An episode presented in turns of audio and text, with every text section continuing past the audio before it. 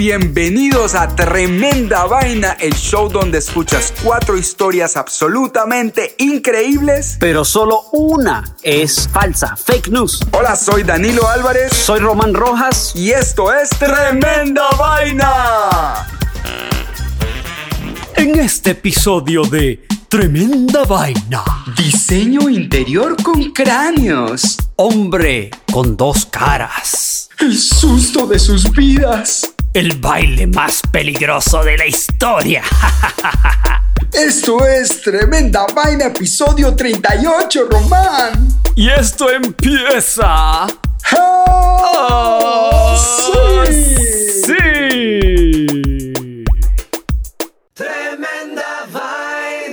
Queridos amigos de Tremenda Vaina, hoy tenemos un anuncio especial de Tremenda Vaina Halloween Edition, ¿verdad, Dani? Prepárense, prepárense para aguantar miedo, para hacerse pipí en los calzones, porque vienen dos episodios especiales con unos con unas historias dramatizadas a las que hemos llamado Al filo de la medianoche. Y la primera historia va a salir el 21 de octubre y se llama El Pacto. Y la segunda historia va a salir el 29 de octubre y se llama La Belleza Perfecta. Bueno, estas historias son historias de Nueva York, de esas un poco oscuras y macabras que están justo en el medio entre la realidad y la fantasía. Así perfecticas para un Halloween, para entrar en, en el espíritu halloweenesco, pero es una, un tipo de historia, un tipo de cuento muy, muy, muy diferente a lo que están acostumbrados nuestros oyentes de Tremenda Vaina y esperamos que lo disfruten mucho porque se les van a parar los pelos. La diferencia con estas historias es que estas historias son dramatizadas. Tenemos actores, incluyéndonos a nosotros mismos, que hacemos de distintos personajes, van a escuchar música, van a escuchar sonidos, como si prácticamente estuvieran escuchando una telenovela, pero solo de audio, con unas historias sensacionales. Así que la primera historia sale el 21 de octubre, se llama El Pacto, y la segunda el 29 de octubre, La Belleza Perfecta, y lo hicimos especialmente para ustedes para Halloween. Y con eso arrancamos con nuestras cuatro historias de hoy, entre ellas como siempre habrá una que es falsa y vamos a ver si nuestros oyentes son capaces de descubrir cuál es. Y esto empieza... ¡Ah, sí! ¡Sí, papá! Tremenda vaina. Historia número 1. Diseño interior con cráneos. Ok, Román, pues te cuento que no sé si estás familiarizado un poco con la historia de los aztecas. De- No mucho, Bueno, muy poco. Por muchos años se ha considerado a los aztecas como la raza más violenta y sanguinaria entre los pueblos indígenas de América y muchas leyendas se han encargado de mantenerlo así. Pero tal vez el testimonio más macabro de las prácticas de esa cultura es el Templo Mayor, que estuvo enterrado en el centro de la Ciudad de México durante casi 400 años. El redescubrimiento del templo destruido por el conquistador español Hernán Cortés en 1521 y enterrado bajo años y años de progreso empezó en 1913, pero no fue sino hasta mucho más adelante que se corroboraron las terroríficas historias de los españoles. Según testimonios, el gran templo azteca tendría paredes enteras decoradas con miles de cráneos humanos de hombres, mujeres y niños asesinados en cruentos sacrificios. Sin embargo, qué Sí, sí, sí, miedoso. Sin embargo, se pensaba que eran mentiras de los españoles para demonizar a los aztecas y poder justificar la forma inhumana en que destruyeron esta cultura. Pero en 2017 se hallaron pruebas de que esta historia podría ser real. Resulta que el Templo Mayor era considerado por los aztecas el centro del universo. Era el lugar donde los sacerdotes realizaban sacrificios humanos para calmar la ira de los dioses. Tras sacarles el corazón, aún latiendo de su pecho, los cuerpos sacrificados eran llevados a otro salón donde los decapitaban, retiraban la piel y los músculos y les hacían huecos a ambos lados del cráneo para empalarlos en filas y decorar las paredes. Los sacrificios, aunque intensamente violentos, eran vistos como hermosos y vitales para la cultura. Incluso debido a descubrimientos botánicos hallados en el templo, parece que los aztecas decoraban los cráneos con flores, demostrando que tenían un elemento de belleza. Eso me hace pensar un poco como en la Catrina. ¿no? Imagínate. La ciudad de Tenochtitlán que fue la capital azteca, fue descrita por los españoles como una visión encantada en 1519 y algunos de los soldados españoles decían que, que no sabían si estaban soñando o bajo algún tipo de encantamiento cuando la veían. Tenía aproximadamente 80 edificios, de los cuales el templo mayor sería el más alto, hecho de dos estructuras piramidales de 30 metros de altura. Sabemos que los símbolos de la cultura azteca podrían ser macabros para los españoles, ya que consistían de imágenes sagradas, prominentes, grandes, esculturas gigantescas, que para una cultura extranjera podían ser dignas de pesadillas, como por ejemplo Claro. una serpiente alada que representaba al, al dios Quetzalcoatl, y la de una mujer decapitada, decapitada y desmembrada que representaba a la diosa de la luna. Imagínate ese tipo de cosas para, para una cultura que estaba Increíble. sí, rodeada de santos. Pues eso era una vaina Claro. muy loca. Claro. En 1521 Cortés llegó y destruyó Tenochtitlán, comprobándole a la historia que los salvajes, sanguinarios y maléficos no eran los aztecas, sino los conquistadores, que realizaron una monstruosa invasión que ninguna cantidad de sacrificios aztecas logró detener.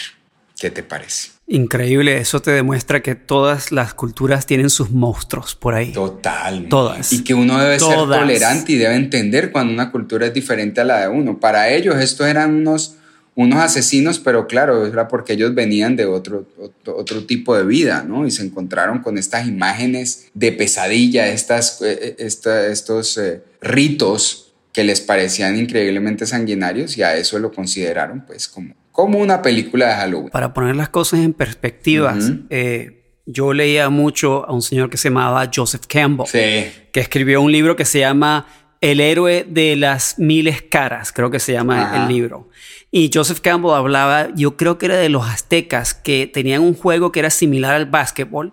Sí. Y el capitán, había un capitán en cada equipo, y el equipo que ganara, escucha bien, el capitán del equipo ganador era sacrificado. Imagínate, Era como un honor. Y era como un honor y ellos lo veían que te morías, te sacrificabas y entonces pasabas al otro lado que estabas con Dios, con el Creador. Lo veían como algo bueno. Entonces hay que verlo también de ese punto de vista que los aztecas no, de, en ese momento no veían. Su, su- su cultura era completamente distinta a la cultura de uno, hasta la de uno hoy en día.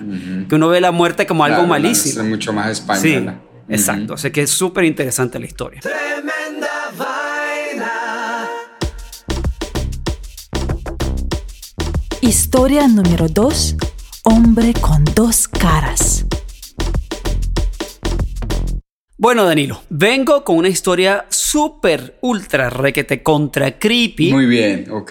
de algo que ocurrió en Inglaterra en, en el año 1885. Eso suena creepy, el año suena creepy. Creepy, es una historia realmente melancólica y es súper, sumamente triste acerca de la historia del señor Edward Mondrag, que parece que había sido un noble de Inglaterra que nunca reclamó su, su, ah, su nobleza, Claro. ¿no? aunque era un noble, y se suicidó cuando tenía apenas 23 años de edad. No fregues, como Janis Joplin. Este señor vivió completamente aislado, rechazando las visitas incluso de los miembros de su propia familia. Era un joven de, de grandes logros, era extremadamente culto, había estudiado muchísimo y el tipo era un musicazo impresionante. Qué loco que una Sí. persona así se suicide. Y se suicidó. Ahora, tú te preguntas por qué este tipo se suicidó. Además, ¿qué de todas, además de todas esas cualidades, el tipo parecía un galán de telenovela. Además, ok. Además, encima, ¿y qué, qué- qué le pasó a este man? Resulta que este tipo tenía un pequeño problema. En la parte posterior de su cabeza había otra cara. ¿Otra La cara del mismo man? Otra cara, tenía otra cara. No, no, no, no, no. En la parte posterior de su cabeza, la cara de una niña, lo que parecía ser una niña. No. Entonces este rostro femenino ocupaba solo una pequeña porción de la parte posterior del cráneo, Ajá. pero exhibiendo todos los signos de la inteligencia. Qué creepy. Qué creepy. Ok, es súper creepy. Esta cara se veía sonreír y burlarse mientras. Mordaque lloraba. O sea, cuando el tipo lloraba, esta cara se, se, se reía y, y- y se burlaba. O sea, la cara aparentemente tenía músculos y todo. Aparentemente. Ok. Ok. Ok. Ok. eh, cuando, cuando, él, cuando él se reía, la cara lloraba. Según él. Qué loco. Cuando alguien iba a visitarlo, las pocas personas que lo iban a visitar, los ojos que estaban detrás de la cara seguían a la persona en el cuarto. No. Sí, sí, es súper, súper creepy. Entonces, los visitantes nunca escucharon a la cara, a esta segunda cara hablar, pero Mordaque decía que por las noches no podía descansar porque la cara gemela, su cara gemela, le susurraba cosas horribles. No, fregues. Además, ¿cómo se acuesta uno? No se, pu- no se puede acostar con la cara contra la almohada, le toca de ladito.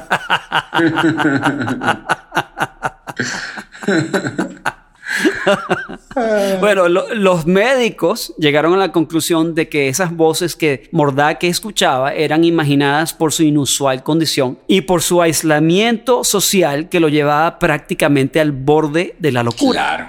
Ok, Mordaque le decía a los doctores que ninguna ima- imaginación puede concebir las espantosas tentaciones que pone delante de mí la otra cara. Por alguna maldad no perdonaba los errores de mi pasado, decía. Wow. Estoy unido a este demonio para ser un demonio sin duda. Estas fueron las palabras de Mordaque para sus médicos Manvers y Tred. Pobre man. man. El pobre Mordaque se suicidó a los 23 años de edad y dejó una carta solicitando que la cara de demonio pudiera ser destruida antes de su entierro para que no continúen sus espantosos susurros en su tumba. Ay, no, no, no. Qué mega demonio perseguía a este pobre hombre. A petición propia, la cara de la muchacha fue enterrada en un lugar desolado, sin piedra ni leyenda, para marcar su tumba. No me diga, le quitaron la cara de atrás, o sea, le cortaron Se esa- ese pedazo y se lo llevaron para otra parte. Wow, qué historia más mega creepy. Y la cosa es que, bueno, lo que piensa, lo que se piensa es que esas voces que él escuchaba y cuando él se reía, que escuchaba la cara llorando o él lloraba y escuchaba la cara riendo, era sencillamente su imaginación por su inusual condición. Porque el tipo se estaba volviendo loco teniendo esta cara, que no podía salir a la calle, no podía tener una cita con una chica, realmente una cosa de pesadilla. No, te puedes imaginar, dice que la chica nunca lo ha visto por detrás, se enamora de él y lo va a besar y le pasa la mano por detrás del pelo y se encuentra que la- se la mete en la nariz a la otra. No, no, no, qué cosa más miedosa. Happy Halloween, Happy everyone. Halloween. Vamos a comerciales y ya regresamos con tremenda vaina. Tremenda vaina. Nuestra tercera historia es El susto de sus vidas. Eh, tengo otra historia para ti, también un poco creepy, pero más moderna. Todas las historias que hemos contado hasta ahora han sido como históricas. Esta es un poco más moderna. ¿Conoces la aplicación Randonáutica? No, como ratonáutica. Sí, sí, sí. Bueno, esta se llama Randonáutica y aparentemente es una aplicación para TikTok. Y su función lo que hace es invitar a los usuarios a explorar lugares aleatorios de su ciudad a donde no muchas personas van. La aplicación se ha vuelto muy popular entre jóvenes que cumplen retos de randonáutica eh, al recibir unas coordenadas aleatorias. O llega y te dice, vaya a este sitio, y te, y te tira las coordenadas. Entonces vos tenés que ir al lugar y pues obviamente con, con un video en TikTok reportar tu exploración del lugar. Hasta ahí todo bien, mucha gente ahorita en la pandemia, desparchados. Dice, ah, randonáutica, mándame para alguna parte. Y randonáutica lo manda para alguna parte y ellos salen del video diciendo, ah, randonáutica me mandó para acá, qué cool, jajaja. Bueno, hasta ahí todo muy sano, muy alegre. Eso hasta que un grupo de adolescentes en Seattle, Estados Unidos, respondieron al reto de randonáutica de explorar uno de estos lugares remotos de esa ciudad, de Seattle, en el departamento de Washington. Esta historia ocurrió en junio de este año, en pleno verano, cuando los chicos llegaron al borde del río Y justo eh, en las coordenadas donde la aplicación les dijo que se pararan, encontraron una maleta negra muy sospechosa. Wow. Inclusive los jóvenes estaban filmando a su llegada a ese lugar y el descubrimiento de la maleta ocurrió en medio de la filmación. Los tipos entonces miraban alrededor, el tipo estaba, el, el lugar estaba desolado y pues como, como con una risa nerviosa empezaron a hacer bromas acerca de que la maleta podía tener dinero o joyas porque se veía que la maleta estaba llena. Entonces se decidieron abrirla. Al hacerlo, Román, un olor nauseabundo cubrió el aire y descubrieron adentro una bolsa plástica negra que estaba llena de partes humanas. Qué horror. Los jóvenes inmediatamente llamaron a la policía y la policía llegó más o menos una hora más tarde y eventualmente investigando encontraron una segunda maleta con aún más partes humanas cortadas en pedazos. Wow, qué cosa tan loca. Aunque el aterrador descubrimiento de los jóvenes se convirtió tal vez en uno de los momentos más desagradables e inesperados de sus vidas, al menos ayudaron a la policía a, enter a enterarse de un horripilante crimen y probablemente estar un paso más cerca de resolverlo. Ahora, Román, aquí entre vos y yo, ojalá el asesino o el espíritu del muerto no los persiga porque ahí hay una trama de película de Halloween pues que te las pelas y esos manes están justo en la mitad de esa vaina así es que sería interesante saber qué pasó a partir del descubrimiento de la maleta aunque está muy bien documentado en internet a través de sus canales de, de TikTok y en YouTube. ¿Cómo te parece el sustico? No, un, un mega susto, uh -huh. un mega susto, la verdad es que eso es una pesadilla de verdad, ¿verdad? Así es. Y me pregunto si estará relacionado de alguna manera la aplicación con esta cosa tan horrorosa que ocurrió. Te pone a pensar, ¿no? Porque, o sea, que te mande las, las, las coordenadas específicas de una maleta llena de partes humanas, como que realmente te Qué pone raro. a pensar. Yo al principio, como no conocía esa aplicación, yo dije, pero ¿qué? ¿Será que una persona puede entrar y decir, vayan a estas coordenadas y, y, y, eso le aparece, digamos, a un grupo de personas, pero después descubrí que no, que aparentemente las coordenadas son aleatorias y la, y la, eh, la aplicación las decide, pero quién sabe con qué criterio las decidirá. Tremenda vaina. Y la última historia es el baile más peligroso de la historia. Danilo, ¿has escuchado alguna vez de la plaga danzante del año 1518?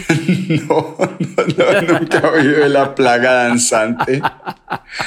Yo creo que nunca has escuchado una historia así como la que voy a contar en toda tu vida. No. Fue un evento en el que cientos de ciudadanos de Estrasburgo, entonces una ciudad libre dentro del Imperio Romano Germático, uh -huh. hoy en día Francia, bailaron incontrolablemente durante días y días y días. ¿Qué? La danza duró unos dos meses. No. y yo que ya no duro en una fiesta hasta las 2 de la mañana. Mira, duró, duró unos dos meses antes de terminar tan misteriosamente como comenzó. Uh -huh. Te cuento que en el julio de 1518 una mujer de nombre Frau Trofea salió a la calle y comenzó a bailar. Sin música comenzó a bailar. Se le hacía imposible parar y siguió bailando hasta que se cayó del agotamiento. Claro. Después de descansar, empezó otra vez a bailar frenéticamente. Y Danilo, eso era sin música. No, no, no, ¿qué tal que hubieran puesto una musiquita? Mira, continuó de esta manera durante días y a la semana siguiente más de 30 personas se unieron a este baile similar como ella. No, okay. y, y, no se morían ahí de, de, de cansancio, bueno, sin comer, escucha, sin tomar. algunas de estas personas bailaban tanto durante tanto tiempo que empezaron a lesionarse. Se caían y quedaban lesionadas. Claro. Las autoridades de la ciudad estaban alarmadas porque el número de bailarines era cada vez mayor. A los líderes cívicos y religiosos se les ocurrió que bailar más era la solución para que se cansaran y dejaran de bailar. Entonces, ¿qué decidieron? Añadieron a músicos profesionales y añadieron a bailarines profesionales para ayudar a los afectados a seguir Y bailando. unos traguitos, unos traguitos. Esto solo empeoró el contagio del baile en la comunidad. Llegaron a ser hasta 400 personas consumidas por la compulsión de bailar. y mira, varios de ellos murieron por bailar, de bailar tanto. Qué locura, men. O sea, parece que ahí descubrieron el éxtasis. Quién sabe. Pero a principios de septiembre, la manía de la danza esta loca comenzó a, a bajar. Ajá. El evento de 1518 fue el más documentado y probablemente el último de varios brotes de este tipo en Europa, Ajá. que tuvo lugar principalmente entre los siglos X y el XIV. El más conocido de ellos ocurrió en el año 1374. Esa erupción de baile se extendió a varias ciudades a lo largo del río Rin. Las explicaciones de esos tiempos para la plaga danzante incluían posición demónica y sangre sobrecalentada. ¿A ti se te sobrecalienta la sangre, Danilo? Bueno, pues que en ese momento los médicos salían con una cantidad de locuras. Yo sé. Mira, los investigadores del siglo XX sugirieron que los afectados podrían haber consumido pan hecho con harina de centeno contaminada con una enfermedad de un fungus Ajá. que se sabe que producía convulsiones. Claro. Correcto, un hongo. Eh, y el sociólogo estadounidense Robert Bartholomew dijo que los bailarines eran seguidores de sectas heréticas eh, que bailaban para atraer el favor divino. La teoría más aceptada fue la del historiador médico estadounidense John Waller, quien expuso en varios artículos sus razones para creer que la plaga de la danza era una forma de trastorno psicogeno masivo. Wow. Estos brotes se producen en circunstancias de estrés extremo y por lo general se forman en función de los temores de la época. También dijo que existía la creencia local de que aquellos que no le rezaran a San Vito, santo patrón de los epilépticos y los bailarines, Ajá. serían maldecidos al verse obligados a bailar. Claro, de- ¿Qué te que le llaman el mal de San Vito, ¿no? Que es que El mal de Sí, San sí, Vito. Sí, sí, sí. Wow, Román, qué loco. Yo pensaba que una fiesta larga era hasta la una de la tarde del otro día. Esto no es, no es nada. Pero eso no es nada. Esto, la fiesta de estos tipos era hasta que te murieras. No, me encantó, me encantó Sí. esa historia. Qué buena. Y, y- y ni siquiera que terminaran la fiesta es que qué buena fiesta. No, qué fiesta más terrible. Todo el mundo se murió. Muy y los que no se murieron quedaron jodidos. Quedaron todos torcidos, con una pata quebrada. Eso sí, adelgazaron. Era como, una, un, como, un, como un zumba, una clase de zumba. Una clase de zumba de, de un mes o de dos meses. Tremenda vaina. Ahora sí, preparemos a nuestros oyentes. Si no quieren oír cuál fue la historia falsa, no sé qué van a hacer. Porque no- el nuevo formato te revela inmediatamente, instantáneamente como un rayo, cuál fue la historia falsa de estas cuatro romanas. Y es que vamos a repasar cuáles fueron las cuatro historias de hoy. La primera historia del día de hoy fue diseño interior con cráneo. Es decir, acerca de la cultura azteca y su diseño interior utilizando los cráneos de los cuerpos sacrificados en eh, ceremonias religiosas. La historia número dos de hoy fue hombre con dos caras. La historia de Mondrake, que tenía una cara de hombre adelante de su cabeza y una cara de niña en la parte de atrás. Y perturbado por sus demonios, terminó suicidándose a los 23 años. Uy, qué horror. ¡Qué horror! La número tres de hoy fue el susto de sus vidas. Es verdad, de, la, de los adolescentes que persiguiendo una aplicación que los manda a lugares aleatorios de la ciudad, descubrieron en las coordenadas que le dio la aplicación una maleta llena de partes humanas cortadas, como si fuera una película de Halloween. Bueno, la última historia, la historia número cuatro de hoy fue el baile más peligroso de la historia. Uf, de una plaga que le dio a la gente en una época antigua donde empezaban a bailar y no paraban de bailar hasta que se morían y algunos que sobrevivían quedaban bien jodiditos. Y la historia falsa, oye, te está buscando la policía, Danilo. Vienen por en nosotros. Colombia. por todas las loqueras que decimos. Entonces, con la policía en el background, dame el El redoblante. redoblante Tremenda vaina. macabro de tremenda vaina.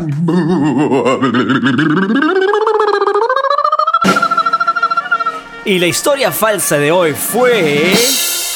Hombre con dos No caras. lo puedo creer, pero si yo ya estaba, ya era fan de Mondrake.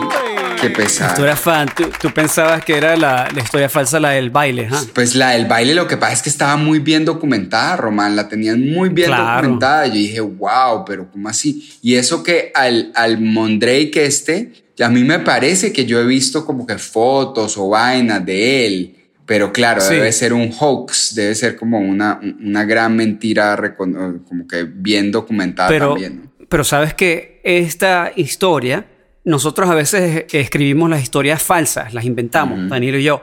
Pero esta historia en particular es una historia que fue un fake news de aquella época. Claro, qué loco.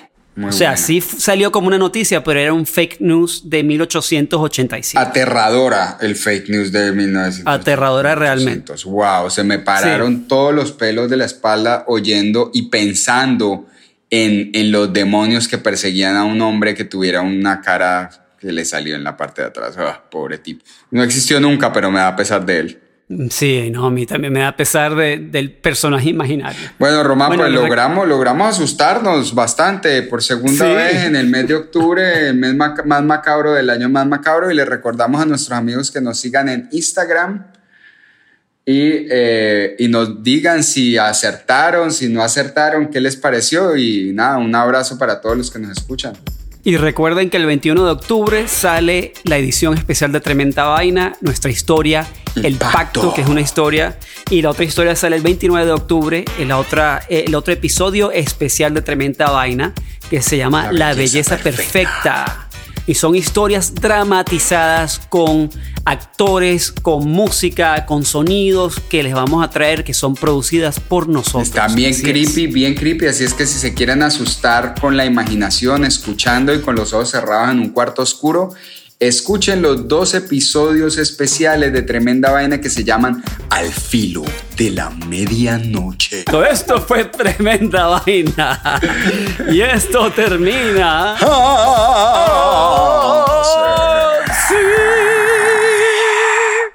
Gracias queridos amigos de Tremenda Vaina por escucharnos.